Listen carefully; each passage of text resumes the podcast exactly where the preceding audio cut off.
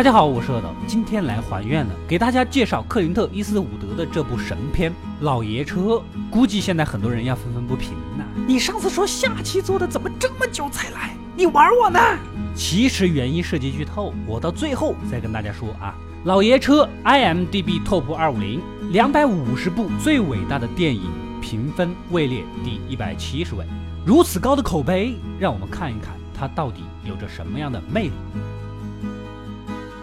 故事发生于密歇根州的一个平民小镇。我们的男主老爹的妻子啊刚去世，老爹参加过战争，退伍回来后呢成了福特车厂的工人，到现在退休这么个年纪，有着他那个年代人的固执和处事原则，脾气又倔又硬，两儿子啊都不怎么待见他，更就别提其他人了。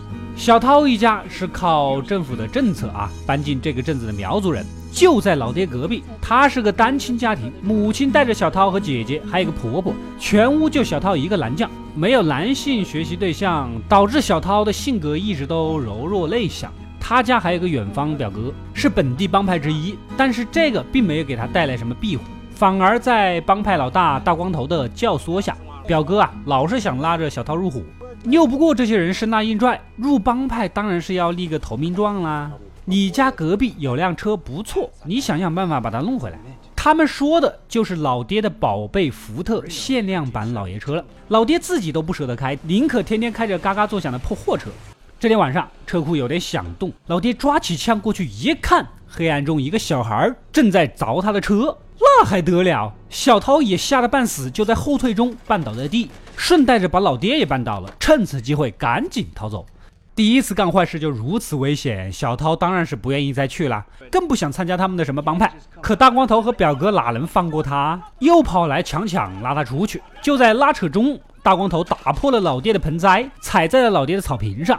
老爹什么人？战场老兵，岂能容忍你们这些小混混？拿着枪呵斥着，让他们赶紧滚。以他的精力，杀死你们这些小垃圾，他眼睛都不带眨的，回去还能睡得跟个婴儿一样甜蜜安稳。这一说啊。把大光头给吓到了，一群人灰溜溜的就跑了。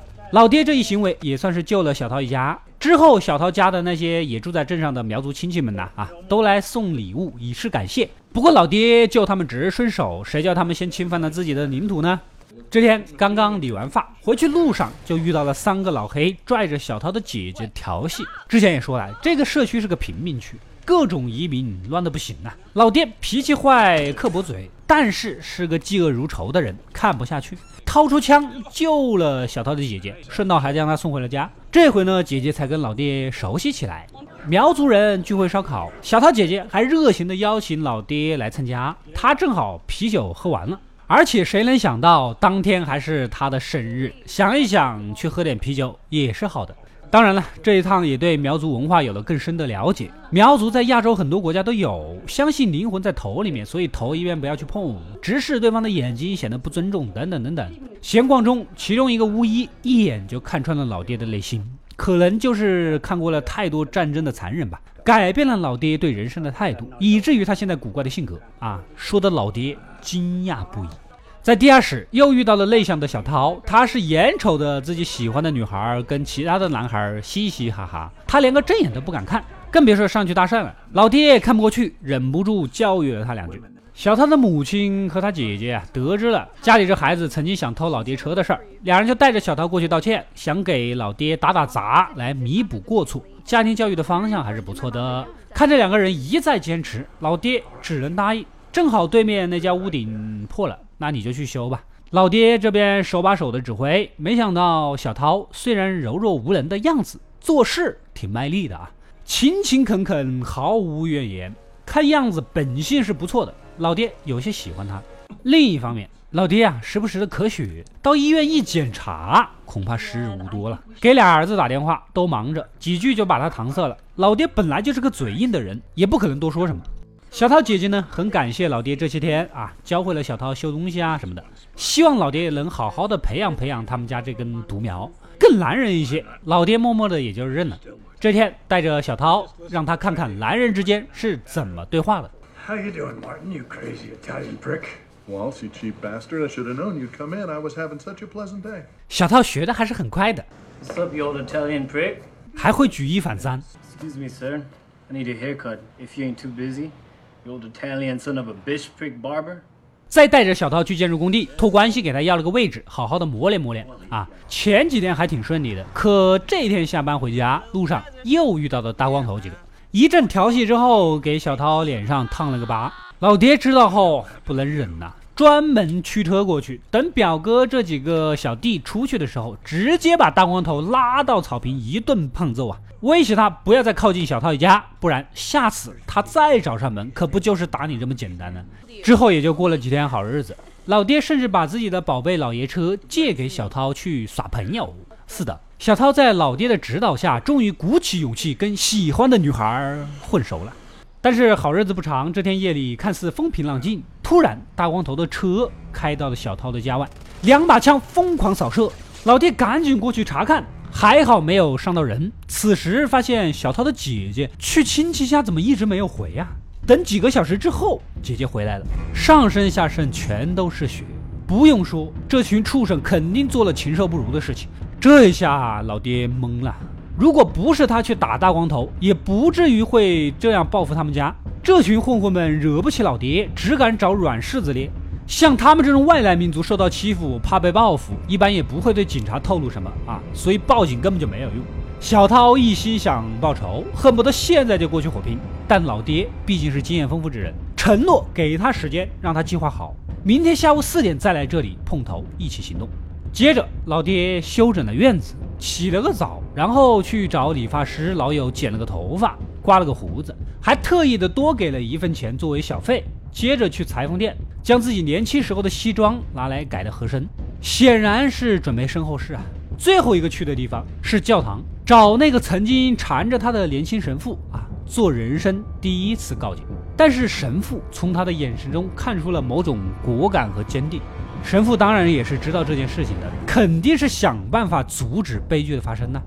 到了约定好的时间，老爹将小涛叫到地下室，给他看看自己当年战争时期获得的勇气勋章。然后等小涛一回头，老爹将地下室门给锁住。原来只是为了困住他而已。老爹决定今晚一个人去报仇。他重病在身，加上一把年纪了，而小涛年轻，还有大好前程，又是家中独苗，他绝对不会让小涛受到伤害。更何况他知道杀人的感觉，那是一辈子都无法抹掉的幽灵。说完，就将狗拉到了隔壁，交给小涛的姥姥。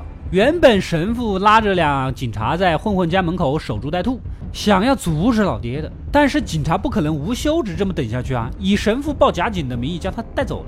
天色暗下来，老爹一个人来了，站在了混混们的门口。这群人早有准备，但是万万没有想到，老爹真的敢来啊！老爹掏出一支烟，慢悠悠地含在了嘴里。大光头几个以为是掏武器，齐刷刷的几条枪抬起来。接着，老爹用手指假装枪，对他们一一扣动了扳机。众人都看不懂他的意思，紧张的只能直勾勾地盯着。就在此时，老爹将手慢慢的伸入口袋，像是要掏枪，突然迅速的掏出一个东西。大光头几个怕的要死，先下手为强啊！一个先开枪，其他几个全部一起疯狂扫射，一轮子弹倾泻下来，老爹应声倒地，手上捏着的仅仅是一个打火机。原来老爹故意用手势给对方造成要开枪的假象，然后特意快速掏出打火机，让对方以为是在掏枪，吓得对方先下手。由于附近有很多目击证人，老爹身上没有任何武器，在警察看来，这群混混明显就是故意杀人，全数被警察一锅端了。未来他们显然是没有机会再出来作威作福了。老爹以自己的生命。彻底的铲掉了这个在社区为非作歹的帮派，也给小涛和他姐姐报了仇。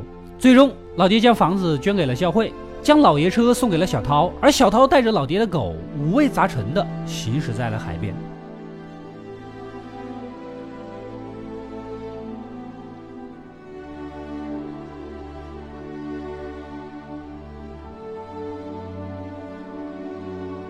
故事到这里就结束了。这又是一个治愈的结局，这也是为什么要间隔这么久才做啊！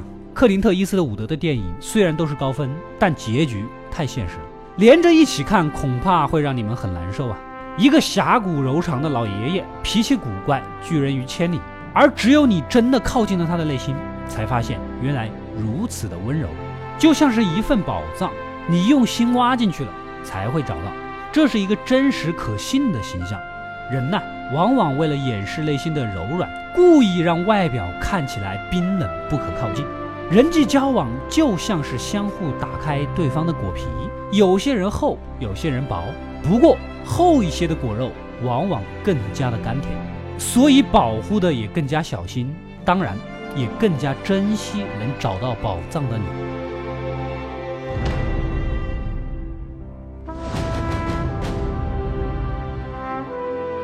我是阿斗，一个让你沉迷于故事的讲述者，浓缩电影精华又不失它本来的魅力。扫描二维码添加我的微信号，除了能第一时间收到更新，更有独家解读的视频等待你的发掘。扫描它，然后带走。